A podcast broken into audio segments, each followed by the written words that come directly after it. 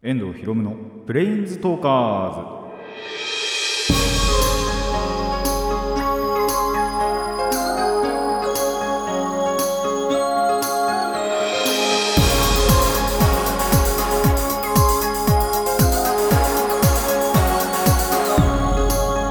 ラジオの前の皆さんこんにちは。遠藤博夢のプレインズトーカーズパーソナリティの遠藤博夢です。この番組はマジック・ザ・ギャザリングのプレインズウォーカーたちがさまざまな世界へ旅できるがごとくさまざまな話をしようという番組です。ついに今年の夏あの40度超えがね 気温40度超えが、えー観測されました。結構56個ぐらいの地域であるのかな、まあ、有名なのはあの静岡の浜松と埼玉の熊谷とっていうのはあの聞きましたけどちょっと他にあればあのー観測地域のそこの辺の方々リスナーさんにいらっしゃいましたら特にねやっぱ気をつけていただきたいなと思います。もう40度なんてやっぱいたらすぐ熱中症になります。からねもうそういう時は定期的にね換気を挟みつつあの無理せずエアコンをねあのガンガンかけて過ごしていただけたらと思います。一方僕はまああんまりやっぱ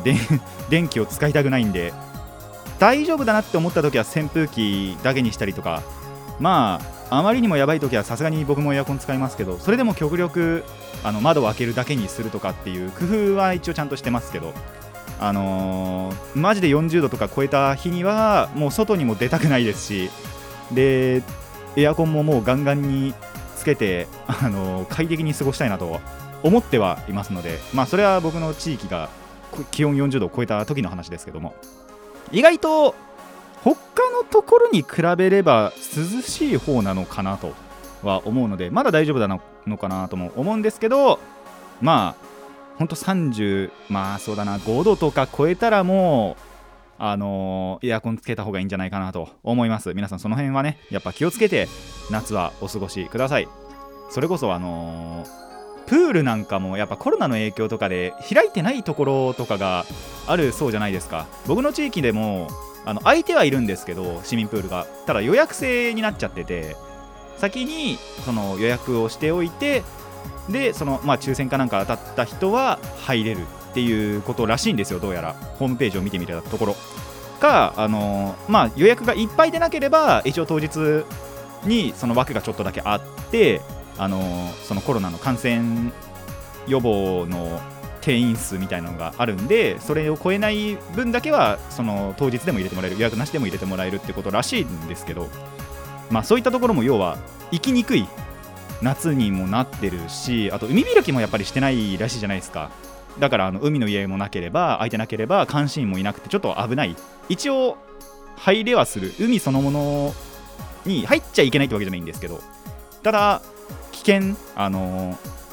いざという時の対処が監視員とかがいない分ちょっとあのできなくなるっていう危ないところではあるのでまあそういった分を含めてもやはりこの気温でそれにその気温高気温が入ってくると、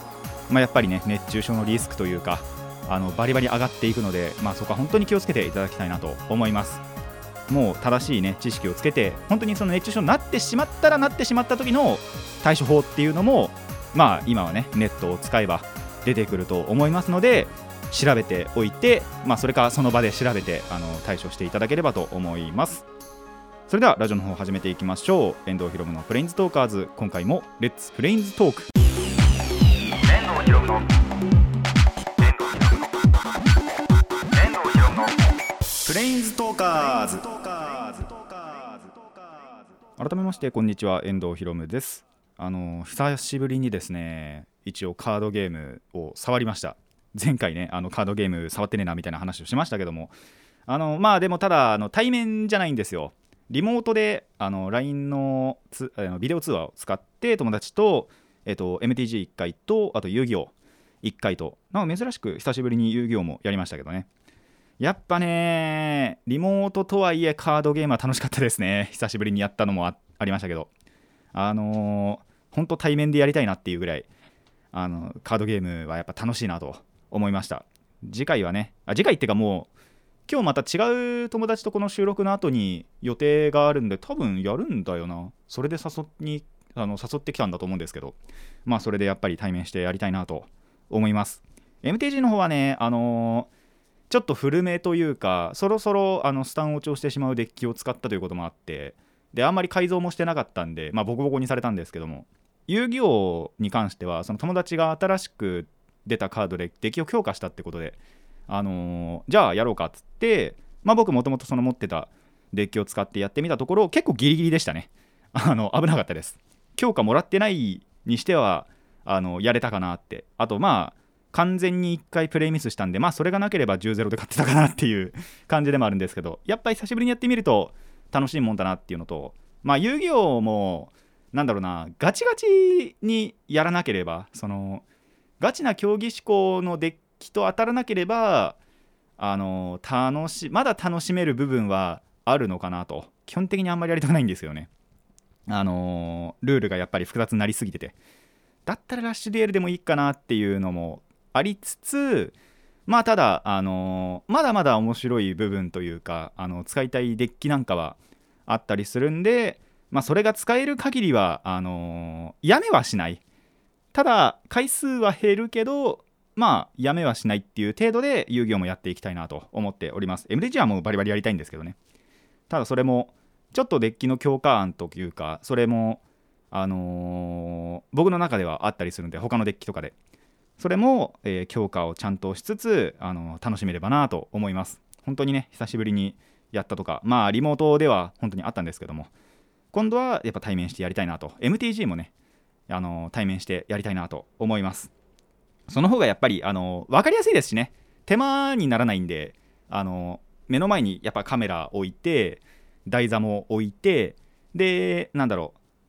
そのさらに前にカードを置かなきゃいけないってなるとちょっとこう手を回していかなきゃいけないんであの遠回りに。それがめんどくさかったりとかあとなんだろう。やっぱテキストとかをすって確認するのがめんどくさかったりするんで相手のカードとか。そういったところも含めてやっぱり対面する方がやりやすいというか環境的にはね。っていうところもあるのでまあ本当に暇がお互いのね暇があった時にはちゃんと対面でねやりたいなと思います。それでは、えーコーナーの方行きましょう。最初のコーナーはこちらです。朗読。ということで、まあ、2週に1遍ぐらいね、えー朗読をやっていますが、えーまあ、季節感あるね、あのー作品を今回はご紹介したいなと思います。えーっと立原道蔵でいいのかな？あやべえ名前調べてなかった。こっちを調べてなかったな。さっきあの漢字の読み方はちょっと調べたんですけどね。えーっと立原合ってるな。はい。合ってましたね。立原光蔵さんです。あの全く知らない人なんですけども、えー夏の詩と調べてみたところ、えーこの人が出てきてこの先この人の作品が出てきたので今回はこちらの作品を、えーお読みしたいと、あの思います。でまあ季節感あるものなのであ夏だなということを感じつつ、えー聞いていただければなと思います。それではいきます。夏花の歌。立原道蔵その1空と牧場の間から一つの雲が湧き起こり小川の水面に影を落とす。水の底には一つの魚が身をくねらせて日に光る。それはあの日の夏のこと。いつの日にかもう帰らない夢のひととき。黙った僕らは足にもぐさを絡ませて二つの影をずるそうに流れに任せ揺らせていた。小川の水のせせらぎは今日もあの日と変わらずに風にさやさやささやいている。あの日の乙女の微笑みはなぜだか僕は知らないけれどしかし固く冷たく横顔ばかり。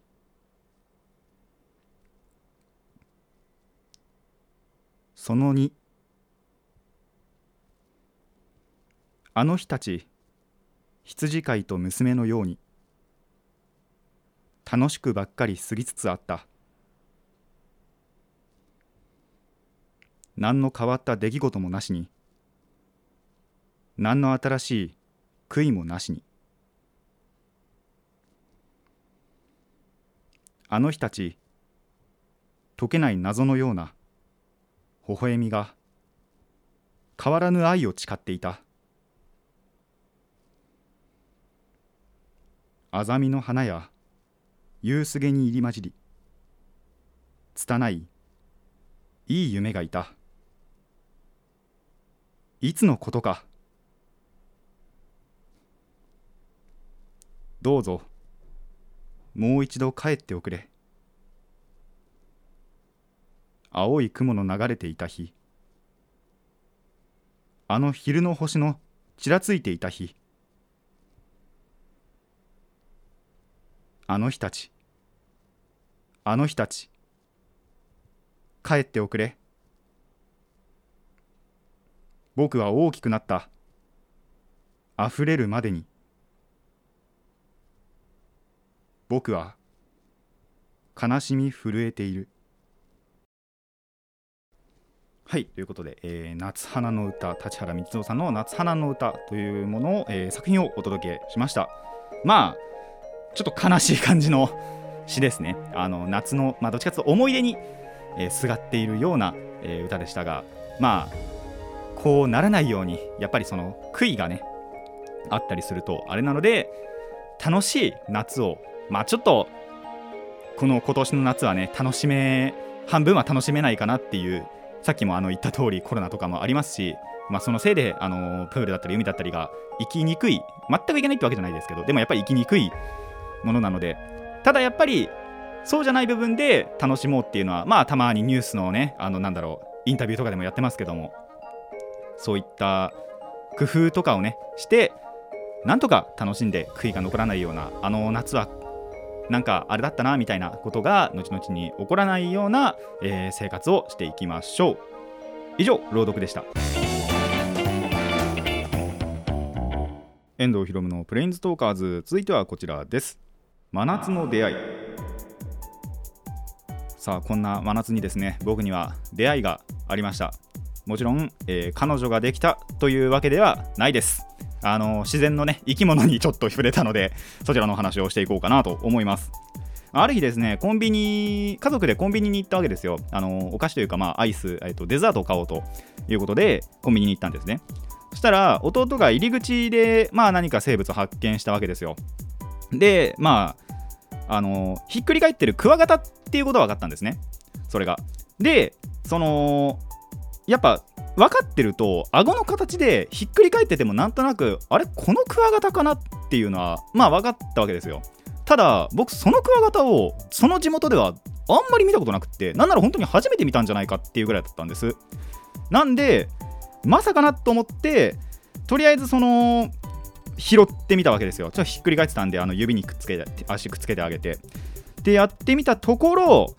なんとねあの本当にその地元では見なかったクワガタということが判明したんですね。さあ皆さんの地域ではどうか分かんないんですけどまあ僕が何のクワガタを見たか。やっぱあの日本ってクワガタの種類は78種類ぐらいいるんで、まあ、その中のどのクワガタかっていうのが分かるかどうか、まあ、まずはシンキングタイムスタートさせたいと思うんですけども。まあやっぱ一般的にクワガタって言われるとどうかなノコギリクワガタとかコクワガタぐらいが一般的、まあ、どこにでもいるのかなって思いますけども。まあ、なんでその辺じゃないですね。やっぱそれは少年時代とか、あのー雑木林にね行ってクワガタ取ろうぜっつって言った時には大体取れる、あのークワガタかなと思うんですけど、まあ、正解はですねミヤマクワガタをどうやら拾ったわけですよ。であのそれコンビニの要は手前であの発見したわけなんでちょっとそれクワガタを指にきっつけたまま買い物をしたわけなんですけどもあのー、ほんと珍しかったですね。まあそれこそ地域によってはねもうバリバリミヤマクワガタ取れるぜっていうリスナーさんもいるとは思うんですけど僕の地域およびそれこそその岩手あの実家に帰省した時でさえこのミヤマクワガタを生で見たことってなかったんですよ僕。なんであいるんだこの地域と思って。それにまずびっくりしてまあどっちかと感動しましたねやっぱり。20年弱ぶりぐらいに。あお前いたのかと。いうことであのー僕はねこの夏にミヤマクワガタと出会いました。であのその後はですねやっぱその生えないなとは思ってたんであのオスしかいなかったんでそこにやっぱり。まあメスもいなきゃやっぱり育てられないじゃないですか。後々の代に継いでいけないんでさすがにその家で飼うのはやめようっていうのはもう僕の中にはあって自然に返してあげようって言ってあの買い物が済んでから僕の家の近くの公園にあのでかい木があるんでそこに、えーリリースしてきました。でもあのー本当にですねあの珍しいなっていうのが一番で。であの僕バリバリの虫キングプレイヤーだったんで小学校の頃は小学生の頃は。バリバリの虫キングプレイヤーだったんでそこでやっぱミヤマクワガタ存在図鑑とかもねやっぱり持ってたんで存在は知ってても見たことが実際になかったのであのまあ博物館とか展示会みたいなのだったらあったと思うんですけどただやっぱり生で触ったりとかもしてっていうのは本当に初めてだったんであのいい経験をしたなと思いました。本当に個人的ないい経験だったというのではあるんですけどもなんであのーまあ最近はね最近というかやっぱ大人になるにつれてそういった昆虫とかへの興味じゃないですけどどんどんどんどん薄れていった中やっぱりねこの珍しい体験があるとその頃をねまた思い出してあのーいい経験になったなと思います。皆さんの地域だとどのやっぱりクワガタが主流ですかね？取ってたっていう人もいるとあのいれば取ってなかった、まあ、まずそもそも昆虫大嫌いっていう方もいるとは思うんですけどあのどんなクワガタ取れるかっていうのはやはりあの聞きたいなと聞きたいってわけじゃないですけどあの知りたいなとは思いますのでもしよろしければねあの僕の地域私の地域ではこんなクワガタがやっぱり一番取れますよみたいなのがまあできれば地域名とかも合わせて県とあの何々市というところまで合わせて教えていただけたらやっぱりその面白いね統計データが取れるんじゃないかと思いますのでよろしければ教えていただけたらいいなと思います。あで僕が拾ったあのミヤマクワガタラジキャスネットのあの、まあ、僕のこのプレインズトーカーズの今回の回のページのところに写真ちょっと貼っておこうかと思うのであその知らない方はこれがミヤマクワガタかっていうのを。あのミヤマクワガタちょっと特徴があってなんだろうなコブとかじゃないんですけどでも他のそのクワガタにないようななんなんだろうパーツがあのー頭の部分にあるんでそれで見分けられるんじゃないかなと思います。まあ角角っていうか顎の形なんかでも僕はあの裏側からでも分かったぐらいなんであのー他のクワガタとはまだちょっと違う角のあの顎の形状をしてるってことでそういうのでも気づけるとは思うんですけどまあもしね、あのーそれこそ写真があるんだったら僕の地域ではこのクワガタでしたよみたいな、あのーのを一緒に、えー貼っていただけたら、えー幸いだなと思います。ということで皆さんの、えー地域のクワガタ教えてください。以上、真夏の出会いでした。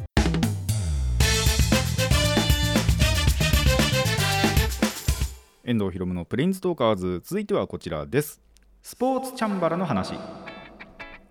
はいあのー最近はね卓球の話がちょっといろいろありましたけども、えー今回のこの、まあ、運動スポーツ系の話でスポーツチャンバラというもののお話をしようかなと思います。先に言っとくとあのやったわけじゃないです。まだやってなくてその友達から誘われててちょっとやらないみたいなことを言われてたんですよ。でそれについて、まあ、ちょっと調べたところとかがあったりするのでちょっと今回ウィキペディアを参照に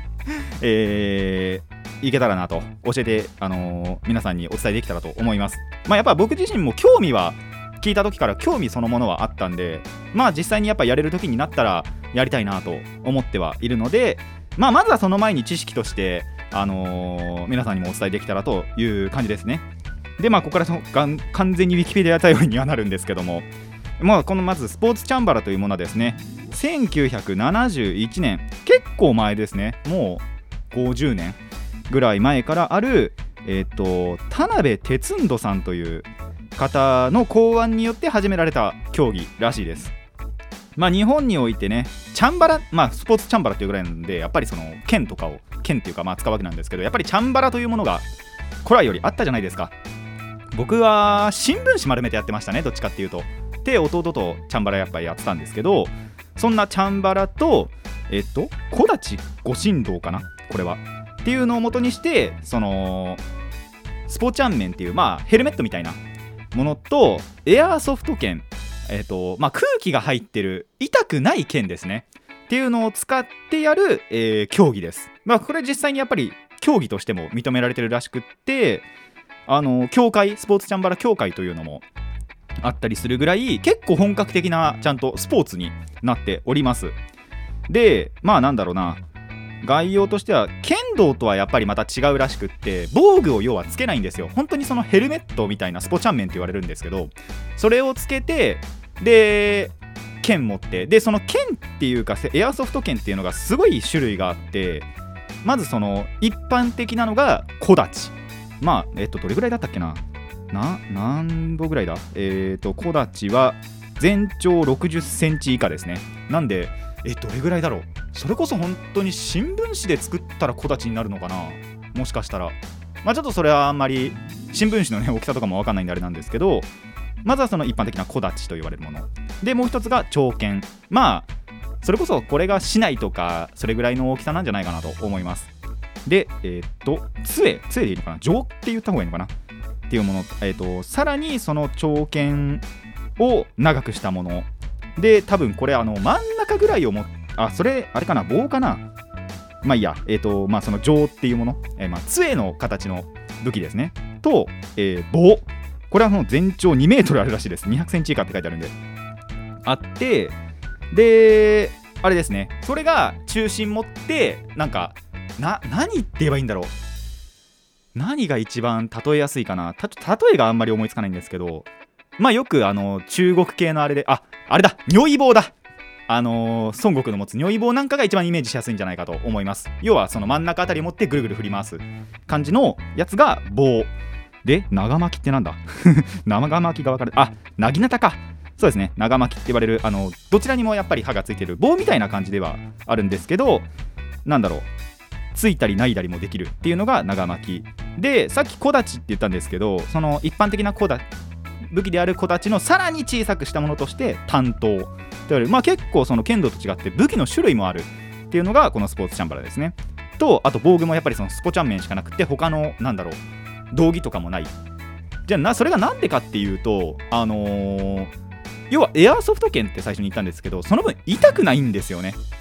とにかくなんだろうあのーどこにしかもだから当たってもいい。どこに当たっても点数になるんですよ。僕剣道全く分かんないんであれなんですけどあの多分当てるところによって点数がだから違うのかな剣道は。おそらく。っていうところがスポーツチャンバラではもうどこに当てても点数になってしまう。っていうのが違いらしいです。これに関してはちょっとあの剣道の方も分かんないんであの曖昧なんですけども。でえっ、とプラスさっきその面だけとも言ったんですけど一応慣れてきたら盾とあと小手あの手にある。まあこれは剣道でも確かあったと思うんですけどっていうのも、えー装備していいらしいです。なんでまあ意外となんだろう。あでそうか。先にルールを説明すると本当にそのさっきも言った通りあの十分な威力で相手の体のどこかをえっ、と剣で叩く切ると1本。もう関係あのーどこに当てたとか関係なく当たってちゃんと体に当たってそのエアソフト剣からいい音が鳴ったらそこで1本と。でそれがまあ基本的なルールだと1試合3分間の間に、えー、と3本勝負っていうので、えーやっていくらしいです。でコートもちゃんとやっぱりあってだいたいは 7×7 7メートル ×7 メートルでであと場外は1回許されるんだけど2度目は反則負けを取られるということが書いてあります。なんで本当になんだろうなシンプルの中に実はちょっと戦略性がある。まず最初のやっぱり武器選びとかまああと盾をつけるのかつけないのかとかそういったところでもやはり戦略性があるような、えースポーツだなと個人的には感じました。まあそれはどのスポーツでも同じだと思うんですけど。ただあのー、闇雲に切りに行くだけだと多分カウンターもらって相手に先に切られちゃったりもするんでいかに相手をやっぱりその騙しつつフェイントをかけたりとかしてあのただしかも十分な威力で相手を叩くか。もう手加減いらないらしいです。あの剣空気なんで。空気でが中に入ってるやつなんで本当になんだろう。お祭りとかであのもらえるあのでっかい空気入ってる剣とかあるじゃないですか。あれみたいな感じなのかなと。あの本当に僕まだこれやってないんで分かんないんですけど。それをまあさらにそのガチな刀仕様みたいなにしたのが多分このエアソフト剣だと推測をしてるんですよ。あのこういうのは動画を見ていただければ多分わかると思うんですけど。っていうことでもう本当に全力で叩いていいと。だけど痛くない。その安全面に考慮したのがこのスポーツチャンバラらしいです。あのさっきから曖昧なことしか言えないですけど。ただその保険として顔頭だけは守る。ヘルメットみたいなスポチャン面をかぶる。それによってさらに安全性が守られたのがであ安全性守ってでかつ、えーこのスポーツとしてちゃんと競技として成り立っているのがこのスポーツチャンバラらしいです。なのであの興味を持ったという方はですねぜひ体験会とかそういうのに行ってみて、えー触れてみては欲しいなと。僕もまだ触れてないんで触れたいなとは思ってるんですけど、あのーこの話を聞いていただいてまあ最初はやっぱ動画とかでもいいと思うんですけど YouTube にゴロゴロ転がってはいるんでそういったのを見ていただいて、えー興味があったらちょっと触れてみていただきたいなとは思います。で地元僕の地元にもちょ教会があるらしくってでちょっと前にそこに行って話を聞いてみたわけですよ。そしたらそのそもそも用具もその体験会みたいの行かないとあの売ってもらえないと。でプラスその体験会っていうのがあの今のやっぱりこのコロナの時期っていうのもあってその体育館が空いてない開けられないっていうことで今はできないんですけど。なんでそれができるようになったら僕もちょっと体験やっぱ行ってみたいなって思いますしあのそこでまた面白くなって続けたいなって思ったら僕と友達であの続けていこうとまあ趣味としてではありますけど。やっていこうと思うのでその時にはまた実際にやってみた感想っていうのもお話しできればなと思います。まあ、みななんで皆さんもあの本当にこの話だけ今回この話だしあのやってないやつからの、あのーお話なんでまだね、あのーやりたいなとは思わないと思うんですけどまあそれでもちょっとでもこのまずスポーツチャンバラというものを知ってもらって興味を持っていただけたら、えー嬉しいなと思います。まあ別に競技人口も増やしたいっていうわけじゃないんですけどあとあの抽選の倍率とかも高くなっちゃうんで あれですけどあのーまあ動画とかも見ていただいて興味を持っていただいたらその体験会。まあ僕の地元と同じで体育館が空いてないとかまあそもそも体験会やってないっていうところもあるとは思うんですけどまあ参加してみたりだとかであのー楽しさを知っていただけたらと思います。まあ僕もねあのー本当に実際にやれたらまあいつになるかはちょっと分かんないんですけどもあの実際にレビューまたしていこうと思いますのでその時はまたあのー改めてね実際にやったとものとしての感想としてお話できたらなと思います。その時はぜひお待ちください。以上スポーツチャンバラの話でした。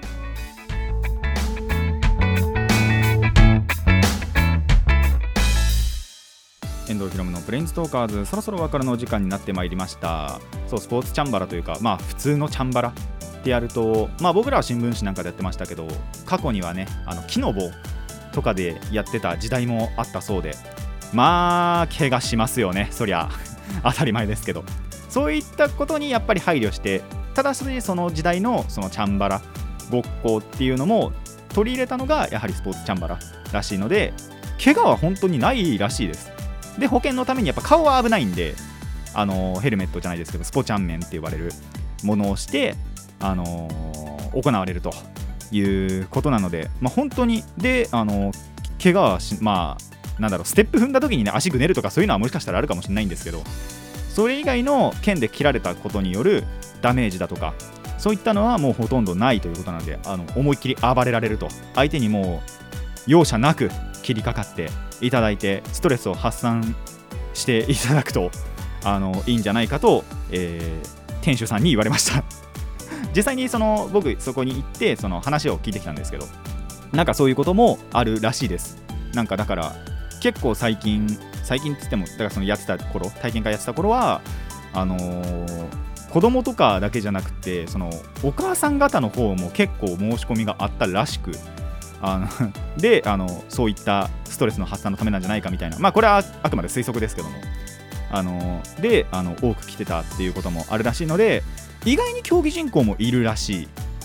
まあせえ世界で100万人とか言ってたかな？それはあまりちょっと覚えてあなんか写真あったな。なんだっけな。世界であ間違えた。世界で世界で100万人か。そうですね。っていう。であくまでもあと武道なのでなんだろう柔道とかそれこそ剣道みたいな礼儀の部分もあったりする。そういったところもなんだろう鍛えるじゃないですけど、あのー知れる。いい機会ではあると思いますのでまあここまでね全部聞いてまあそもそもその剣剣撃とかに興味があったとかっていう方はやはり体験会とか行ってみるといいんじゃないかと思います。ただしあのガチで始めようと思うと費用半端ないです。ざっと調べてみたんですけどその用具の方に関しては。ざっと調べてみたところ始めるのに多分2万3万ぐらいかかります。のでまあお財布とも相談しながら。あそれでもあの体験会とかであれば多分無料で貸し出しとかはしてくれると思うので、まあ、体験するっていうだけだったらね無料でおそらくやれるんじゃないかと思います。が、えー本格的に始めるということであれば、えー財布の準備はしておいてください。であとまあミヤマクワガタですね。どうなんだろうな。地域やっぱ日本さっきも言ったんですけど日本って78種類78種類ぐらいクワガタの種類がいてまあその中のあくまで一種ということであのー珍しいのかな。一番珍しいのってやっぱり大クワガタだとは思ってるんですよ。黒いダイヤって呼ばれますしそれだけ綺麗かつ大クワガタっていうぐらいなんで日本の中では大きいクワガタなんですけどもそれもあれかなもしかしたら景品とかで見たぐらいかな。あのたまにその昆虫の展示会とかでなんだろうくじ引きとかやるともらえたと思うんですけどあんまり覚えてないんだよな。でも平田クワガタだったのかな持ってたの。だからそういったところもあの曖昧で。でミヤマクワガタは本当にだその分それでも見なかった、まあ、持ってなかった。捕まえたことがなかった。クワガタだったので本当に感動しましたね。あの皆さんの地域ではどうかわかんないですけど奄美諸島とかだといっぱいいるのかな。奄美あ違うか。ノコギリだったかな奄美ノコギリって。ノコギリだったかちょっとミヤマクワガだったかあんまり覚えてないんですけども。あのー昆虫の図鑑も最後に開いたのいつだかわかんないぐらいなんで。なんでちょっとあんまり覚えてはいないんですけども。まあ地域によってはもしかしたらいっぱいいるところもあるのかなと。ただ僕の地域では本当に珍しかったので、あのーいいいい出会いだったなと思いました。これからもねもしそういった出会いがあったら、あのーお話はねしていけたらなと思います。まあさすがに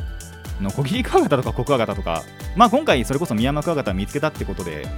あのそれ以外のクワガタもうあと大クワガタ平田クワガタぐらいしかいないかもしれないですけどが、えー見つかった時には僕の地域で見かけた時にはまたお話できたらなと、まあ、まず見かけないといけないんですけどね。あのーまあ本当にいたらとかあとまあ不意な時にねまたあのちょっと前も僕バイト帰りにノコギリクワガタが背中にくっついてたことがあったんでそういったのがエピソードがあればお話できたらなと思います。まあしてえなとも思うんですけどね。そういうのがあれば。まあそこは、えーそういったことが僕に起こるよう、えーお待ちください。祈ってね。願ってお待ちください。この番組ではお便りを募集しています。疑問や反論意見はもちろんのこと朗読してほしい作品も募集しています。どのお便りもラジキャスネットのメール送信フォームまでお寄せください。たくさんのお便りお待ちしてます。ということで、えーそれでは今回はここまでといたしましょう。遠藤ひろむのプレインズトーカーズここまでのお相手は遠藤ひろむでした。また次回もレッツプレインズトーク